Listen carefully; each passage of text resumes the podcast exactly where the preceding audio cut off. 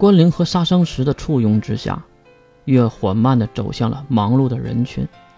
那些人看到月的时候，急忙行礼，不过并不是跪拜了，因为以前已经说过了。国王大人，女王大人，看到月，人们都停下了手中的工作，并转身对他行礼，就是右手放在胸前的奇怪礼节。月也是稍微的回头点头回敬。哎，盘虎呢？沙老师，你看到丹了吗？阿里斯顿丹吗？关灵竟然念出了庞虎的全名。对，但是，干嘛说全名啊？光大人，一旁又一个异族人路过，并对月鞠躬，月也是微笑的回礼，对方满脸开花的走开了。然后月再次看向一旁的关灵，喂，问你呢，为什么？呃，月的话没有说完，关灵就指向他的脚下。月低头就看到自己光着的小脚丫，光滑的石板路上，小脚丫的一旁竟然还有一只黑色的短毛猫，仰头看着自己的裙底呢。就看色猫一脸的嫌弃，切，最多也就是中学生的品味。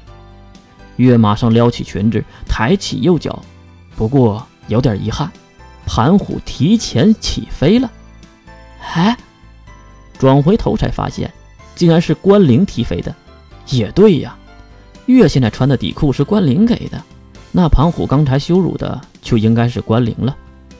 别理戴先生了，收回腿的关灵一脸的黑线，这让月心里一惊啊，毕竟月是先天性的惧怕关灵奶妈。小主，听到杀声时一脸平静的提醒。关灵也是尴尬呀，看向了四周的人们，在一阵忍不住的笑声过后，关灵鞠躬道歉。可是还是迎来了几个大叔的刁难，说关灵已经嫁不出去了。闹剧结束，月继续按着裙子走向远处。就在路过宽大的主路时，月看到了自己要找的人，一个强壮的男性，裸露的上身，热汗淋漓，正在帮忙扛着木头建筑房屋。其实也只有山腰和山上是木质建筑，炫空岛的绝大部分都是现代建筑，而且地下还有工厂设施等。女王大人，不仅是干活的男人，还有不少的小迷妹也是过来行礼鞠躬。大家都偷偷懒吧，我找郑晓有点事儿。说完，月在一旁拿起一条毛巾，丢给了眼前的大汗淋漓的郑晓，接过毛巾，简单的擦拭，和月走到一旁的阴凉处坐了下来。我说月妹妹，你不穿内衣的坏毛病还没改吗？啊！月急忙用双手护住前胸，因为郑晓的这句话，四周的人都投来了奇怪的目光。话说郑晓，你就不能正常点吗？往哪看呢？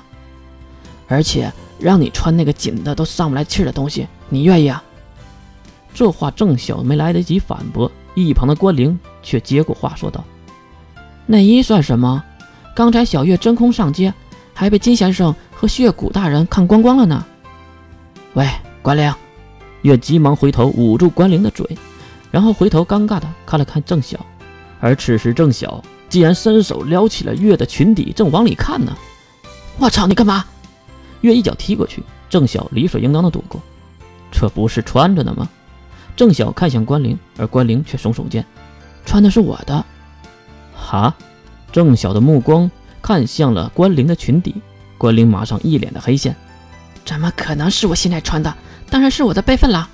关灵生怕被周围的人把自己当成变态，也只能喊了。至于看热闹的月，却斜眼看向郑晓。话说，结过婚的男人都这么无所谓吗？郑晓却耸耸肩。其他人我不知道，反正在我的眼里的女人都是姐姐妹妹，能勾起我欲望的只有小维而已。月急忙打断这猝不及防的虐狗行为，啊啊啊！我知道，我知道，你他妈的别说了行吗？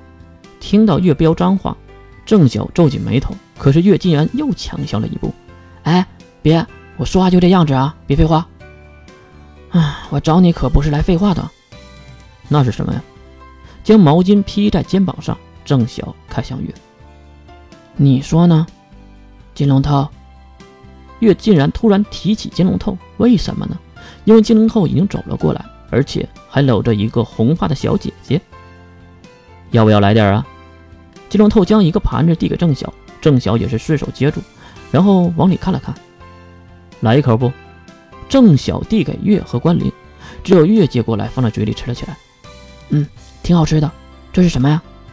金龙透得意的看向郑晓，郑晓大人，您应该知道这个是什么，对吧？从女人胸口抬起了金龙透，看向郑晓手中的盘子。